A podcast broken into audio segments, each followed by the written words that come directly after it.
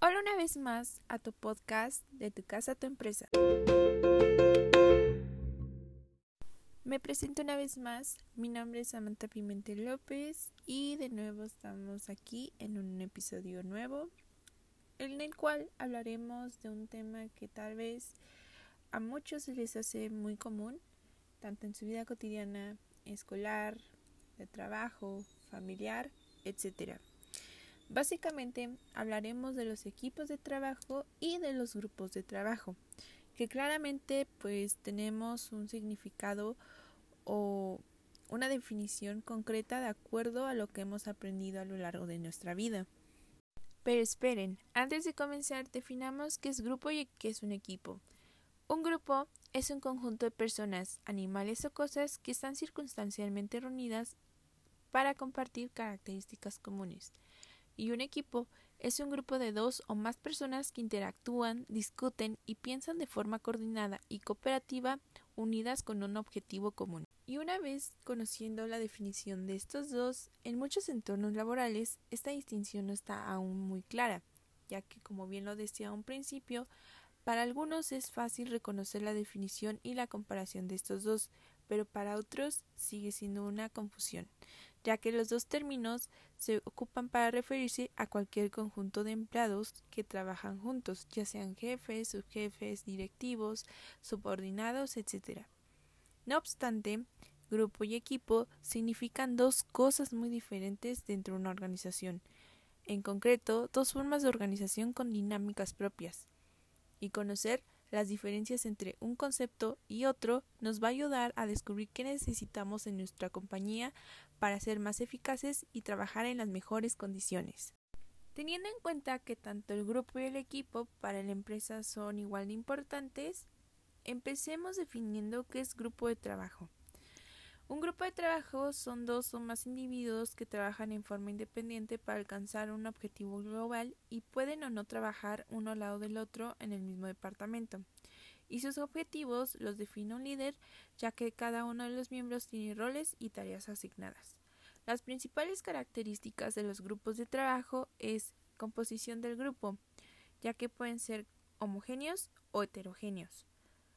Normas, ya que son las reglas de comportamiento establecidas por los miembros del grupo. Funciones. Es el carácter de contribución a las tareas y acciones que realizan los miembros del grupo. Estado. Se refiere al nivel jerárquico que posee un individuo dentro de un grupo o la organización. Y la cohesión, que es la fuerza que integra al grupo, ya que se expresa solidaridad y el sentido de pertenencia en el grupo. Los grupos de trabajo se clasifican en siete diferentes clases. Grupo formal, grupo informal, grupo de mando, grupo de tarea, grupo de intereses y grupo de amigos. El grupo formal es un grupo designado por la estructura de la organización. El grupo informal no está estructurado formalmente ni determinado por la organización. El grupo de mando es un grupo compuesto por individuos que reportan a un determinado gerente. El grupo de tarea son quienes trabajan juntos para completar una tarea. Grupo de intereses son quienes trabajan juntos para alcanzar determinado objetivo que concierne a todos. Y grupo de amigos, personas que se reúnen porque tienen una o dos características comunes. Una vez teniendo lo anterior, podemos decir que un grupo de trabajo es un conjunto de personas que desarrollan tareas similares dentro de una organización. A pesar de trabajar en la misma área, cada miembro del grupo es autónomo y desarrolla su trabajo individualmente, sin depender directamente del resto. Es posible que dentro de un grupo haya resultados irregulares, que es la desventaja de tener grupos de trabajo, porque algunos sí cumplen con sus objetivos y otros no. Pero aún así, sin que unos afecten a otros, la consideración del grupo de trabajo en general para una organización es óptima antes que un equipo de trabajo, pero eso lo vamos a ver a continuación. Hace rato mencionamos a los equipos de trabajo, los cuales es un pequeño grupo de personas con habilidades complementarias que están comprometidos con un objetivo en común que han definido ellos mismos y una forma de trabajo que sostienen la responsabilidad de cada uno e interactúan dentro del mismo equipo para alcanzar los objetivos propuestos, reconociendo que necesitan las unas de las otras para dicho cumplimiento. Los miembros del equipo logran niveles extraordinarios de alta confianza entre sí y un alto compromiso con sus compañeros y con el logro de los objetivos individuales y colectivos. Los trabajos en equipo básicamente es una serie de estrategias de procedimientos y metodologías utilizadas por un conjunto de personas para lograr las metas propuestas. Es el trabajo de las personas con capacidades complementarias comprometidas a cumplir y alcanzar objetivos comunes. Para formar un equipo de trabajo se necesita la necesidad, oportunidad y voluntad para poder hacerlo. También se requiere un liderazgo fuerte y decidido. Aprovechar la oportunidad de planear, crear y evaluar y corregir el desempeño es una clave importante de un equipo de trabajo, al igual que su grado de interacción o interdependencia.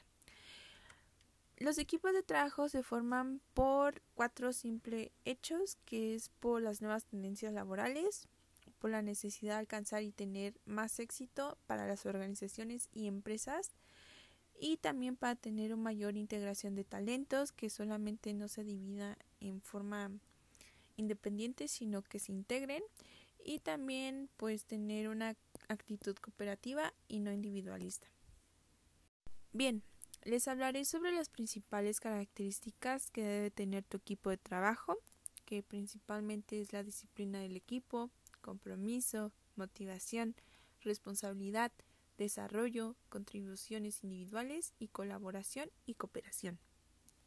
En las disciplinas del equipo es donde se decidirá sobre las metas y objetivos. En el compromiso es poder encontrar coincidencias entre los objetivos, intereses y metas personales que coincidan con los objetivos, intereses y metas de la organización. La motivación principalmente es el impulso para mantenerse trabajando hasta alcanzar los objetivos del equipo. En la responsabilidad tenemos que cumplir con lo que nos toca como individuo y como equipo para poder responder positivamente a las expectativas sobre nuestro trabajo. En el desarrollo es aprovechar oportunidades para crecer, avanzar y reconocer el valor de nuestro trabajo e incrementar conocimientos e enriquecer nuevas habilidades. En la contribución individual es hacer aportaciones valiosas al equipo, aprovechando las habilidades técnicas para poder tener de crecer y aprender sobre también nuestros compañeros. En la colaboración y cooperación es apoyar a los demás en los momentos de presión, compartir valores y dar retroalimentación a los compañeros, para evitar crear lazos de poder y sumisión y poder incrementar el trabajo en equipo y el compañerismo. Ok, tenemos otra rama de características que principalmente son características que hacen posible que un equipo tenga un alto rendimiento, además que también se fijan metas sumamente para convertirse más en, en un reto, que principalmente se ocupan como para personas más visionarias y emprendedoras pero también ayudan a tener equipos muy buenos en nuestras empresas que principalmente se conoce como liderazgo, tener metas específicas, respeto, compromiso y lealtad, comunicación eficaz, aprender durante el camino, pensamientos positivos y reconocimiento. En el liderazgo, pues principalmente tenemos que encontrar a nuestro líder porque son aquellos que nos van a guiar, nos van a ayudar y principalmente podemos decirlo como un entrenador. En las metas específicas cuantificables es que si no hay una meta no hay equipo, entonces principalmente tenemos que poner una meta que nos defina a todos por igual y lo busquemos alcanzar. El respeto y el compromiso de la lealtad es principalmente para miembros y líderes ya que sin esto nunca se va a avanzar, pero tener que retroalimentarlo lo suficiente es lo más recomendable para tener una, un lazo o más bien un compañerismo muy bueno y también con la comunicación eficaz porque sin ello pues no podríamos resolver problemas y tampoco podíamos ayudarnos. El reconocimiento pues principalmente es una clave para la motivación ya que entre todos nos tenemos que reconocer nuestros logros y lo que hacemos bien, porque ninguno es más que otro. Todos somos iguales y por eso se tiene que aprender durante el camino, porque sin progreso, ¿en dónde estamos? Entonces, con ello es una forma de retroalimentación tanto individual como en equipo, pero buscando el resultado y el objetivo que nos planteamos desde un principio. Y ahora continuemos con la clasificación de los equipos de trabajo, que como los grupos de trabajo también tienen diferentes clases, que son equipos de progreso, equipos de proceso, equipos autónomos y círculos de calidad. Empecemos por los equipos de progreso. El equipo de progreso es un grupo constituido por los componentes de una unidad, servicio departamento de la organización bajo la supervisión de su jefe. El equipo de progreso implica la participación del personal en la resolución de los problemas que se presenten en su ámbito de actuación. También son llamados equipos de mejora, ya que sus miembros se reúnen de forma no voluntaria con el propósito de resolver un problema concreto por el que se han sido convocados.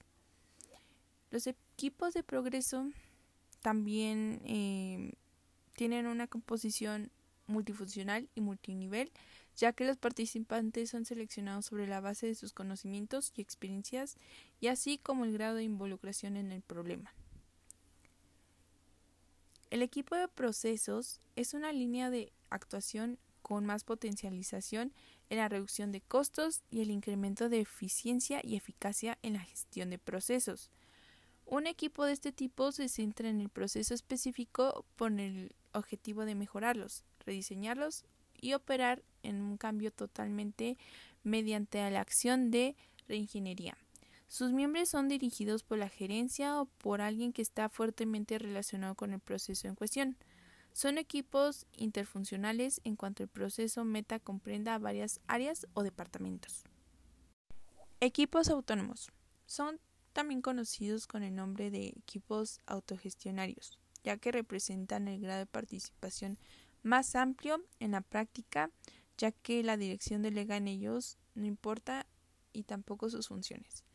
El grupo adquiere una responsabilidad colectiva administrando sus propias actividades sin interferencia de la gerencia. Tiene las atribuciones sobre la planificación de las actividades, el presupuesto y la organización de trabajo. En ocasiones están también facultados para contratar y despedir personal. La autoridad se ejerce de forma retrotoria, aunque la mayoría es la que decide en el último término. Este tipo de participación es muy avanzada y aunque ha demostrado funcionar bien, exige una cultura de participación muy bien asentada y un alto de confianza para gerencia y empleados. Y el último son los círculos de calidad los cuales es una práctica o técnica utilizada en la gestión de organizaciones en la cual un grupo de trabajo voluntario se reúne para buscar soluciones a problemas detectados en sus respectivas áreas de desempeño laboral o mejorar alguno de los aspectos de los puestos de trabajo.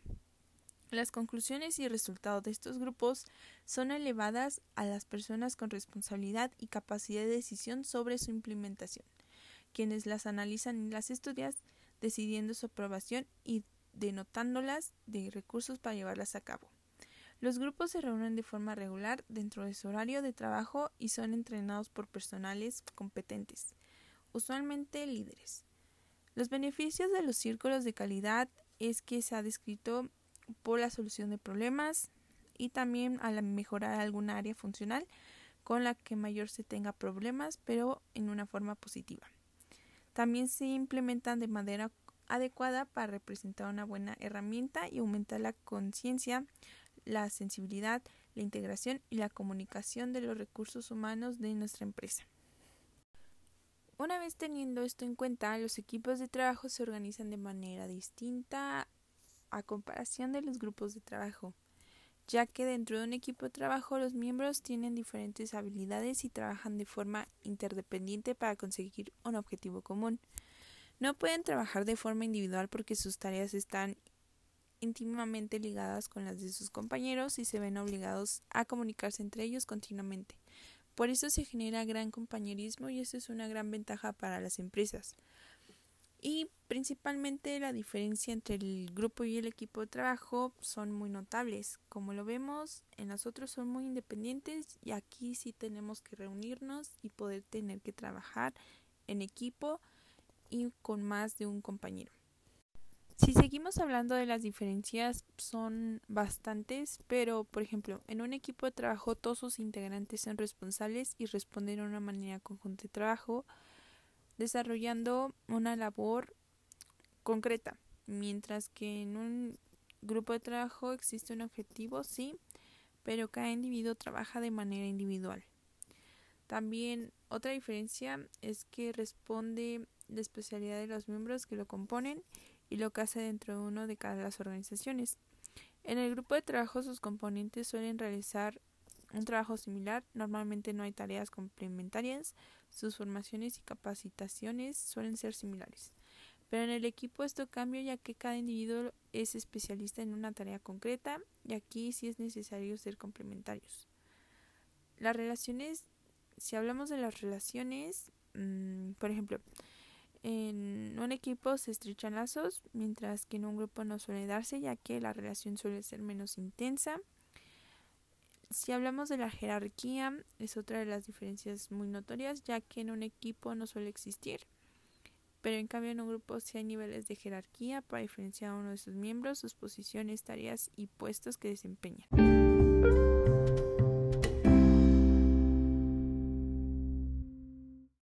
Y bien, ya para despedir este episodio del día de hoy, eh, ya tenemos más en claro qué es el equipo de trabajo y qué es un grupo de trabajo. Por eso, cada empresa tiene que valorar cuál es la mejor forma de organización para ellos. Lo más común es que se ocupen la combinación tanto de equipos y grupos entre ellos por sus tareas y objetivos.